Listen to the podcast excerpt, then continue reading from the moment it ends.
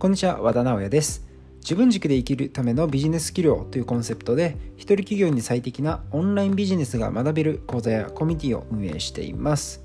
えー、さて今日はですね集客というテーマでお話をしていきたいと思うんですけど最近ですねいろんなコミュニティとかセミナーとかでこのテーマでお話しする機会が増えています。で僕のお客さんっていうのは情報発信をね始めて自分のサービスを販売始めた人だったりとかもうすでにコンサルやコミュニティやってる人とか、まあ、いろんな方がいるんですけども割と集客って、えー、上半身始めて最初の頃もそうだしお客さんがついてきてもずっと悩む部分だと思うんですよね。で特にお客さんができてくるとあの日々の SNS 更新とかブログ更新まで、えー、力が回らないっていうこと多いと思うんですね。これは僕も昔めちゃくちゃ悩みまして当時僕はですねコンサルティングを常に 5, 5人から8人ぐらい抱えていてでコミュニティで物販のコミュニティにメンバーが30数人いてで上半身のコミュニティにメンバーが15人ぐらいですかねいてで100人規模のオンライン講座を3つぐらいやってで毎月セミナーを3回から5回ぐらいやって新しい商品も出してっていうことをやっていたので本当に SNS 更新とかブログ更新とかがあの滞ってしまうことが多々あったんですねただあのこれをしてしまうと何がまずいのかというとあのどれだけ内側の顧客サポート一生懸命やっていてもリピート率が100%になることってないわけですよ。ってことは新しいお客さんを集める集客を怠ってしまうとどんどんどんどん目減りしてってしまうわけですね。で僕は幸いなことに、えー、まあ起業してから今までに毎月少なくとも80人以上多い時は400人ぐらい集客できているのであのそんなにね規模があの縮小していったっていうことはないんですけどもただやっぱりその途中途中で SNS とかが更新できなくてやばい今月調子悪いなって時はあったんです。でおそらくこのラジオを聴いてくださってる方の中にもすでに自分のコーチングサービスとかコンサルサービスとかオンラインコミュニティとかを持っていてでまあ集客やりながらも顧客サポート頑張ってる方いらっしゃると思うので多分同じような悩みを抱えていらっしゃるのではないかなと思います。実際今僕がねアクシスっていうコミュニティでえー、まあ、みんなにね集客も教えてますけどよくねそういったご相談もいただきます。というわけで、え、今回集客についてちょっと掘り下げていきたいなっていうふうに思うんですけども結論から言うとですね、えー、もうすでに何かしらのサービスをやっていてで顧客サポートにすごくエネルギーを注いでいるという素晴らしいそこのあなたはですね、えー、今からお話しする3つのことを意識していただくと、えー、時間効率のいい集客っていうのができるようになっていきます。じゃあ1つ目。それはですねえー、オープンコミュニティに自分のコアコミュニティのエネルギーを放つようにしてください。オープンコミュニティに自分のコアコミュニティのエネルギーを放つと。で、このオープンコミュニティとかコアコミュニティってどういうことかというと、まあ、オープンコミュニティっていうのが SNS とか、えー、自分の YouTube 視聴者さんとか Instagram のフォロワーさんみたいなそういう開けた空間にいる、まあ、直接接点はないけども、まあ、自分のことをフォローしてくれている人たちの空間のことをオープンコミュニティって言います。で、コアコミュニティっていうのが皆さんのコンサルだったりコミュニティだったりそういったサービスを受けてくれてる方のことですね。で、普段ですね、一生懸命コンサルティングとかコミュニティ運営とか、もうクライアントワークにエネルギーを注いでる人って、その内側のエネルギーはものすごくあるわけですね。ただ、その頑張りが SNS とかに出ていないわけですよ。何をやってるのかどんな活動をしているのかどんだけ盛り上がっているのか、えー、どんなクライアントがいてどんな成果が出ているのかっていうのが SNS 上に出ていないから新規集客が滞ってしまうわけなのでここはですねしっかりと日々、えー、何かコミュニティ向けに勉強会やりましたセミナーをやりましたイベントをやりましたっていうんだったらそれを SNS で報告してください、えー、今週末はこんなことをしましたとか今日はこういうイベントをしましたとかえー、今日はですね、えー、夜の10時から Zoom でみんなとこういう話をしたんですけどその時にメンバーの A さんがこんな話題をしてきてそれに対してみんなでこういうアイデアを出し合ってすごい盛り上がったんです。って話をしてください。でこれをするだけでその SNS とかその皆さんの表の媒体を見ている人ってえ皆さんのコミュニティに興味が湧くしあこの人はしっかりと活動をしている人なんだ。この人はこういうビジネスをやってる人なんだ。っていうのが分かるわけですよねで時々そのコミュニティメンバーの成果なんかも SNS とかそういったところで報告していると「えー、さんに集まれば〇〇さんのコミュニティに入れば、えー、そういった世界に行くこともできるんだなってなんとなく思ってもらえるわけですね。すると皆さんのブランディングや皆さんのコミュニティのブランドがどんどん広まっていくわけですね。で集客力が増していくと。ね、このようにですねこれも言ってしまえば当たり前のことなんですけども自分の普段の活動を SNS に出していくってことをすると、えー、少ない、えーエネルギー量そんなにね SNS を更新するためにいろんなネタを考えなくても日々ただやってることを表に出すだけなので、えー、あまりねエネルギーも割かずにだけどもいい感じに集客力っていうのはアップしていくことができるようになります。大事なのが普段活動してる内容を表に出す普段話してる内容を表に出すということです SNS のために何かネタを考えて、えー、例えば Twitter に貼り付いて1時間ぐらい考えて、えー、こういうツイートしようとかやってるとだから時間がなくなるんですよね。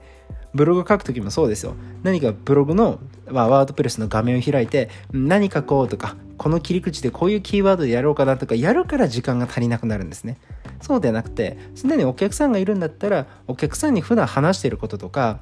お客さんに昨日、おととい喋った内容っていうのを凝縮して放つようにしてください。全くこれで問題ないです。でこういうことを言うとですねおそらく2つの疑問というかまあ心配事抱える人がいるんですけど1つ目が、えー、コミュニティの中の話とかっていうのを表に出すと、えー、それってコミュニティメンバーにとって良くないんじゃないかっていう人いるんですけどコミュニティの価値って情報ですかね？違いますよねそこのメンバーとメンバーとのやり取りとか対話だったりとかそのみんなで集まってその空間自体に価値があってそこで教えてる内容って正直ブログとか YouTube にすでにその辺にある内容だと思うんですよ。そこまで情報自体には価値がないんですよね。安心して発信して大丈夫です。例えば僕 YouTube チャンネルでいろんなビジネスのノウハウも発信してますけど、あのノウハウって別に僕の有料のね、えー、5万円ぐらいするような講座とか、えー、例えば過去にねやってましたけど数十万円するコンサルティングとかでもちゃんと教えていた内容をそのまま出してるんですよ。でだからといって僕の講座とかコミュニティメンバーからクレーム書いたこと一回もないし何だったらえそれを聞いた人たちっていうのが僕のコンサルとかコミュニティとか入っても絶対にクレームにはつながらないんですよね。えなんでかというとですねその情報自体には価値がさほどなくてでそれを知った上でそれをどう生かすのかとかどうアレンジしていくのかとか、えー、どう取り入れていくのかっていうところがすごい大事でそれを一緒に考えていくわけだからそこに価値をみんな感じてくれてるんで情報っていうのは別に表に全力で出していいんですね。はいなので安心して言うようにしてください。でまたコミュニティメンバーとかコンサルメンバーの実績を表に出すとなんかこう嫉妬する人がいるんじゃないかとか なんか妬みとかそういうのがあるんじゃないかっていう人もいます。それは言わせといてください。なんでかというとビジネスってこれ普通じゃないですか。例えばですよ皆さんが美容室を経営したとします。美容室。ね。で美容室ってよくインスタグラムで集客してますけど例えば、えー、自分がカットする前のお客さんの髪の様子を写真撮らせていただいてでカット後の、えー、髪の様子っていうのを写真でアップしてでビフォーアフターっていう感じで SNS にアップするわけですね。よくインスタグラムでそういうアカウント運用をしてるあのチャンネルじゃないですね、えー、アカウントあるじゃないですか。おかしいですか？えなんかこの野郎って思います？嫉妬します？クソみたいな。この店こんちくしょうって思います？フォロワーさん。思わないでしょ？なんかすごいなってただ思うだけじゃないですか。あなんかこの美容室サロンに行けばえー、こんな感じで、えー、今の私みたいなこういう髪でも、えー、ちゃんとカットしてこんな可愛い感じにできるなかっこいい感じしてもらえるんだなって思うだけじゃないですか。と一緒なんですよ。皆さんがどんなサービスをやっていてもその中でお客さんがどういうふうに変わっていったのか表に立つとフォロワーさんはただそれがコンテンツとして面白くて喜んでくれます。もちろんね中には例えば同業の方とかからするとまあ嫉妬でねうわこの野郎みたいな。こんななんかビフォーアフター上げやがってこんなのうちの方がすごいわみたいな。しょうもないとかって いう人いるかもしれないんですけどその人の方がはるかにしょうもない。そんなことでちゃんとビジネスで自分自身あのビジネスに自信を持ってやっているとそんなこと思わないので あのみんな頑張ってすごいなってしか思わないのでそういう精神性の人のことを考えて、えー、SNS の投資が滞るみたいな。そその本末転倒です。考える必要ないので、えー、どんどんねアップしていってください。はいでじゃあ次2つ目ですねえアイデアをお話ししたいと思います。え今、す、で、にですね、いろんな媒体をやっているえ、コミュニティとかコンサルもやっている、忙しいと思うので、えそういう時はですね、あの、すべてのメディアに均等でエネルギーを注がないようにしてください。注ぐんじゃないですよ。注がないようにしてください。でここで僕が普段みんなにおすすめしているのが、ワンソースマルチユーズっていう考え方です。一つのソースをマルチに使うってことですね。どういうことかというと、インスタグラム、YouTube、ブログ、LINE、メルマガ、Facebook、ラジオとかいろんなメディアをやってるんだったらその中でもこのメディアを今は注力して伸ばしていくっていうメインメディアっていうのを決めて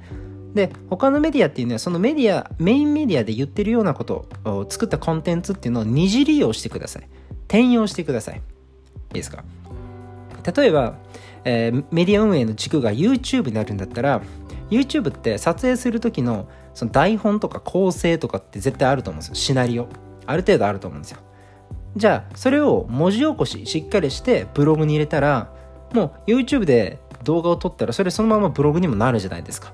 でブログで更新するときは文字プラスそもそも YouTube の動画があるんで動画も差し込んだらいいんですよ。そしたらブログ読者さんも、えー、そのあなたのテキストを見て学ぶこともできるしもうちょっと詳しく見たかったら YouTube の動画もそのまま見れるのでブログの方にとってもブログの読み手に関してもすごい喜んでもらえそうじゃないですか、はい、あとは YouTube でねあのメインでやってるんだったらその内容っていうのをもうちょっとあのー、抽象度下げて具体的にしてポッドキャストに入れてもいいしあるいは抽象度を上げてえー、ポッドキャストにしていってもいいです。少しですね、YouTube で喋ってる内容が具体的すぎると、ポッドキャストだったらなんかこう、あまりね、脳じみた話してると受けが悪かったりするんで、ぼやかすのもいいと思います。例えばどういうことかというと、僕って YouTube だと、マーケティングとか、あとは物販、特にバイマっていうものを発信してたりするんですけど、正直その、例えばバイマを実践している人とかって、まあ、かなり少ないので、ポッドキャストでこれ喋ってもっていう専門用語多すぎてよくわからんってなるわけですね。だから、少し抽象度上げて、ビジネスの伸ばし方みたいな。ビジネスの取り組み方みたいな抽象ででちょっと喋ってたりするんですけど、そんな感じでアレンジすれば、YouTube の内容をポッドキャストにそのまま入れるっていうことも可能です。はい。まあ、そんな感じでですね、えー、メインを一つ決めて、それをどんどんどんどん他にも転用していく。これやってください。もしも皆さんがインスタグラムがメインだと言うんだったら、インスタグラムって最近皆さんほとんどミニブログ化してると思うんですよ。画像があって、で、キャプションっていうんですかね、ところに、えー、テキストがあってってなってると思うんですけど、あれって別によくね、いいねとか保存がついた投稿を YouTube 化してもいいわけですね。YouTube で同じように喋ったらいいわけですよ。ですよね。もうそれだけで、えー、労力かかけることなくインスタをやりながらサブで YouTube も運営できるじゃないですか。そんな感じでいいんですね。でなぜこれをやった方がいいのかっていうこともう一個理由があるんですけどメディアは伸ばそうと思うとあのキリがありません。なんでかっていうとそれぞれのメディアにルールがあるからです。アルゴリズムがあるんです。そこで成功するための文脈ってそれぞれ違うんですね。YouTube には YouTube の独自のアルゴリズムがあるしブログにはブログって Google ですけど Google の SEO にはそれはそれだけで完結したノウハウっていうのがアルゴリズムっていうのがあるわけですね。だから同じように運営していくと同じようにうまくは回っていかないです。だからそれを追い求めてもキリがないんですよね。で僕も昔それを追い求めようとしていて例えばメルマガではメルマガで受ける書き方をしてブログではブログで受ける書き方に変えてで Facebook は Facebook っぽくして分けてたんですけどもそれだけで1日のね45時間使ってしまうんですよ。でもビジネスのその本番というかメインって顧客サポートじゃないですか。商品開発じゃないですか。これに時間をかけないといけないのに表のメディア講師に5時間もかけてらんないわけですよね。そんなあのエネルギー避けないわけですよね。じゃあどうしたらいいのかっていうのがメインを決めて他っていうのはうまく転用でワンソースマルチユーズの考え方で運営していくっていう方法です。もうこれをね絶対意識した方がいいと思います。これによって、えー、元々の顧客サポートとか商品作りっていうのにもエネルギーを避けるし、えー、一つねこれを私は伸ばすこれが一番好きだっていうメディアはどんどん伸びていくし他のメディアも、えー、それと、まあ、引っ張られるようにしてそのメディアに引っ張られるような形で、えー、少しずつ増えていきます。でこれが1年2年3年と積み上がっていくともうそれはもう相当な集客力になっているんですよね。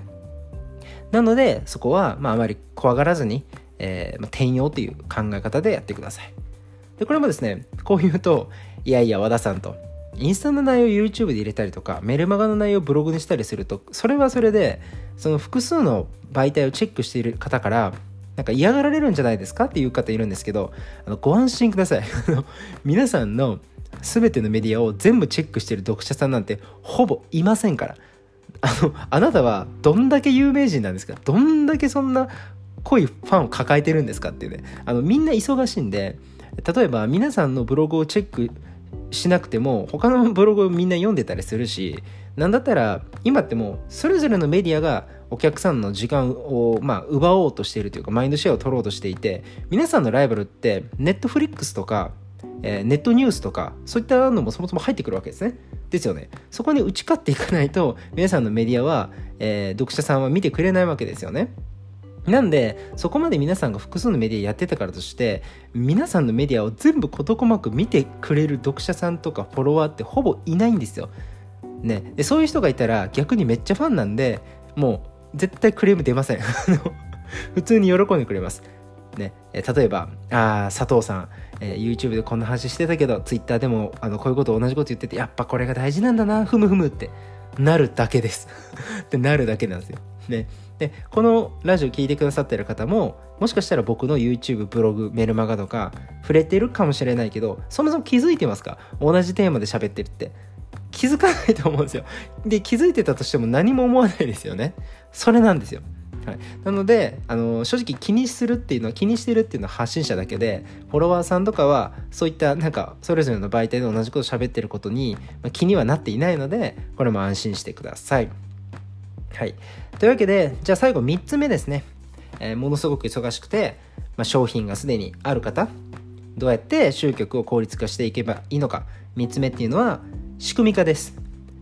で仕組み化って一言で言うとちょっとそのまあいろんなねあの聞こえ方ができてしまうと思うんですけど僕が言う仕組み化っていうのは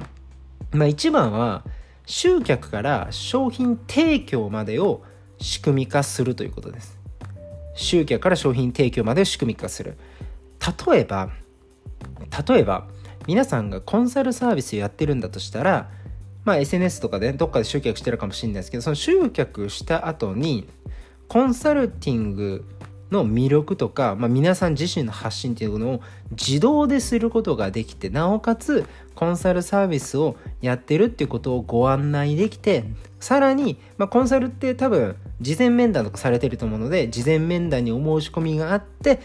で、えー、話した結果よかったらもうコンサル契約を結ぶって形だと思うんですけどここまでを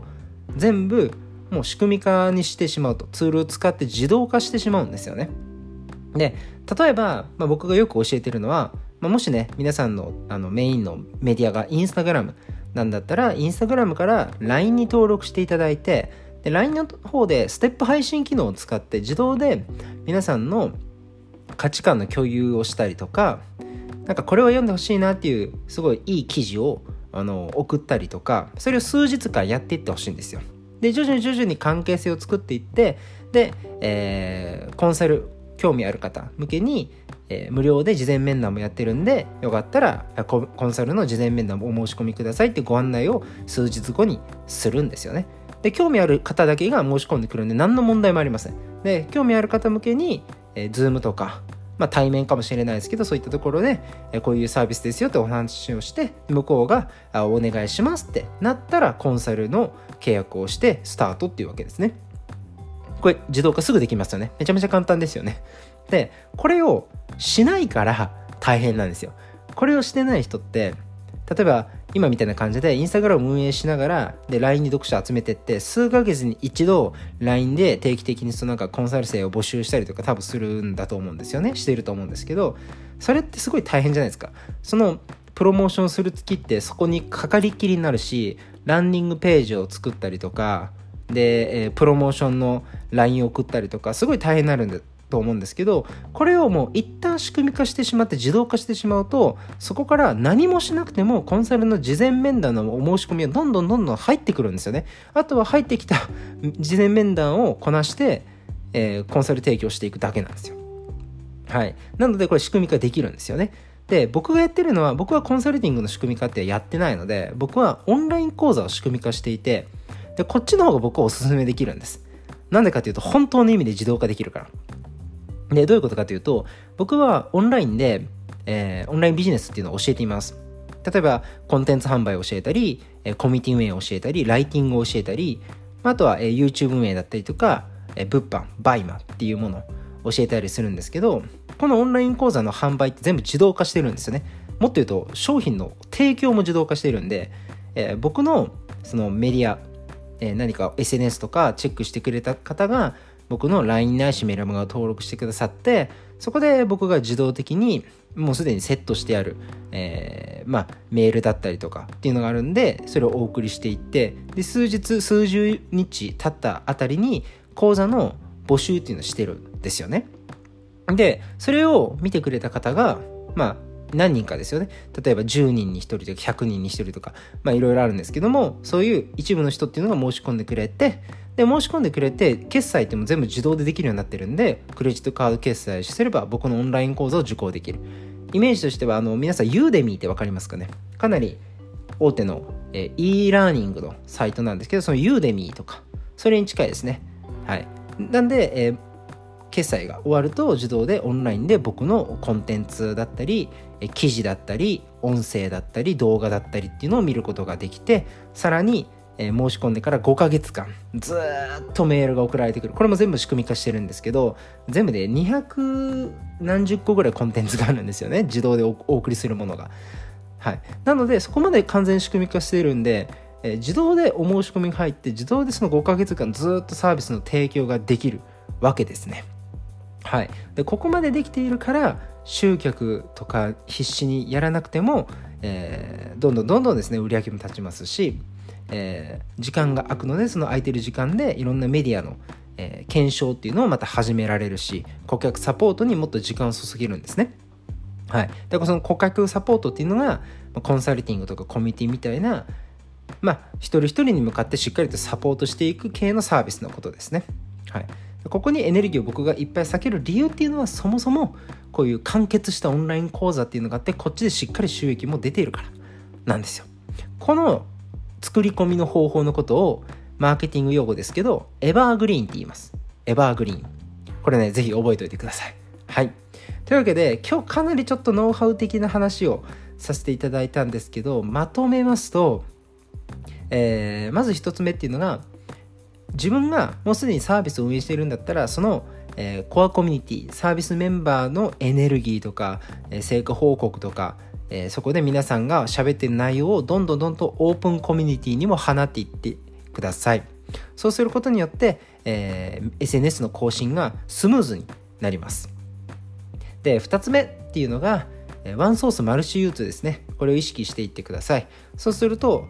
どんなにね、たくさんのメディアを運営していても、あまりね時間を割かなくても全てがうまく更新できるようになっていきます。はい、で3つ目っていうのが仕組み化ですね特にエバーグリーンって呼ばれる仕組み化を取り入れていただくことによって、まあ、これはメールマガとか LINE で実装できるんですけどもこれをすると皆さんのサービスをある程度、えー、仕組みで販売していくことができるようになりますしえそれなりに本気を出せば僕みたいに商品提供までえー、仕組み化していくことができるようになるのでかなり時間に余裕ができるようになってもっともっとビジネスをねスケールアップさせていけるんじゃないかなと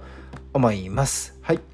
というわけで、えー、今回はですねこういった集客についてお話をさせていただきました。で僕はですね普段メルマガで結構メインで発信をしていましてこういった集客のことだったり、まあ、オンラインビジネス全般のことを個人起業家一人社長向けに喋っていますので、えー、もし興味ある方いたらですねメルマガジンの方も登録していただけたらと思います。はい、というわけで、えー、今日のラジオは以上にしたいと思います。ではでは。